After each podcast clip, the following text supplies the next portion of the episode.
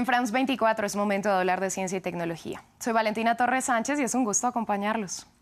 En esta ocasión iniciamos en Escocia porque científicos del Centro Nacional de Oceanografía realizaron un experimento con alta tecnología para determinar si es viable almacenar emisiones de carbono bajo el mar y reducir estos gases contaminantes en la atmósfera. Puntualmente fueron sumergidos cilindros grandes llenos de dióxido de carbono y el gas fue inyectado en un depósito a tres metros bajo el suelo marítimo. Y luego, un conjunto de robots y sensores, algunos operados por un vehículo submarino, probaron cuánto de ese carbono almacenado se filtró al mar.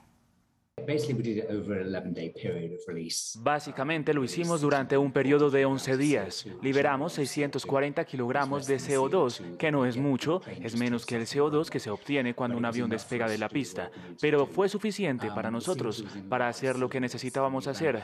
El gas estaba en cilindros grandes y pasamos una manguera desde los cilindros hasta básicamente la tubería que habíamos puesto debajo de los sedimentos y luego empezamos a liberar el gas. Pudimos controlar muy sensiblemente la tasa de liberación. Entonces, durante el periodo del experimento, aumentamos desde una masa muy, muy baja hasta algo que pensamos que sería lo que la gente estaría buscando. Esta no es una técnica nueva. Los responsables del proyecto explican que es un método que se ha estudiado durante los últimos 30 años. No obstante, el objetivo particular de este estudio es determinar si son capaces de detectar cualquier tipo de fuga, por pequeña que sea. Asimismo, recolectar toda la información suficiente que requerirían las autoridades reguladoras para determinar que la técnica es segura en caso de que se implemente a gran escala.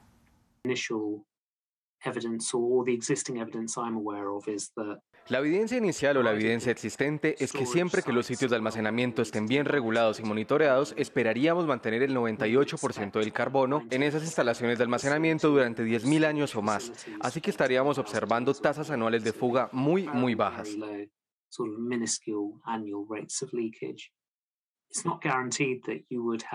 No está garantizado que haya habido un monitoreo realmente bueno y se ha calculado que en algunos de los peores escenarios, en lugar de mantener el 98% del carbono bajo tierra, se podría estar más cerca del 80% o menos.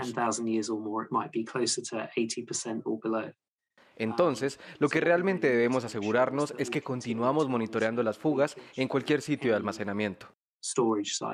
Los expertos explican que el almacenamiento bajo el suelo marítimo de CO2 es una solución temporal para mitigar los efectos del gas carbónico en la atmósfera hasta llegar a un punto de cero emisiones, que realmente es la única solución a largo plazo.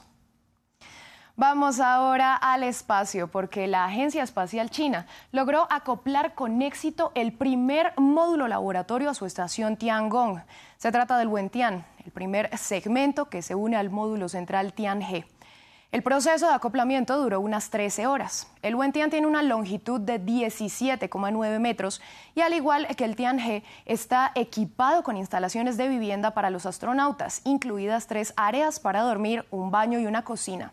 Cuenta con una cabina de esclusa de aire que se convertirá en el principal punto de entrada y salida para las actividades extravehiculares una vez activas, reemplazando el papel que ahora desempeña el centro de atraque de Tianhe.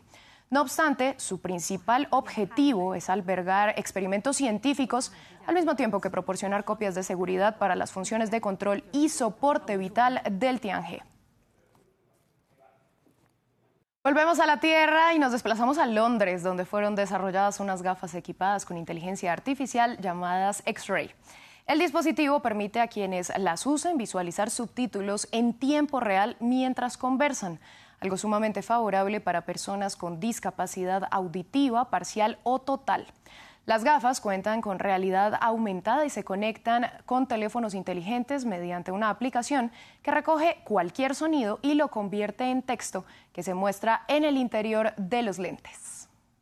Tomamos ese flujo de audio del micrófono a las gafas. Lo estamos ejecutando a través de un software de transcripción que los usuarios probablemente hayan visto antes, la capacidad de convertir el audio en subtítulos. Sin embargo, lo que estamos haciendo es tomar esos subtítulos y ponerlos en realidad aumentada. Si alguno de ustedes tiene una pantalla de advertencia dentro de su automóvil, es exactamente la misma tecnología que usamos. Esas imágenes se proyectan directamente en tus ojos. El software aún se está desarrollando, pero ya puede reconocer quién está hablando y pronto tendrá el poder de traducir idiomas, tonos de voz y acentos. Por ahora los responsables prueban una versión con personas que no pueden leer los labios o tienen dificultad para captar varias conversaciones que ocurren a la vez para ayudar a desarrollar el programa de una forma más avanzada. Y finalizamos en el distrito de Shibuya, en Tokio, donde un perro gigante proyectado en 3D se está llevando las miradas de miles de transeúntes mientras salta a través de vallas publicitarias para atrapar un frisbee. Se trata de una quita que aparece una vez cada hora a través de ocho pantallas separadas. El perro gigante 3D toca una campana, luego salta un elevador que lo sube a lo más alto de un edificio. Dicha construcción tiene un reloj de manecillas. Por allí se asoma para después atrapar el frisbee. Previamente los responsables de este proyecto crearon un gato en 3D en el distrito de Shinjuku que se volvió viral. Pero Shibuya es famoso por la célebre historia de Hachiko, un Akita recordado por la lealtad a su amo, quien falleció en una clase de la Universidad de Tokio. El perro tenía como costumbre encontrarse con él en la estación de Shibuya y se sentó a esperarlo fuera durante 10 años. Así concluimos este espacio. A ustedes gracias por su sintonía. Continúen con toda nuestra programación en France 24 y France24.com.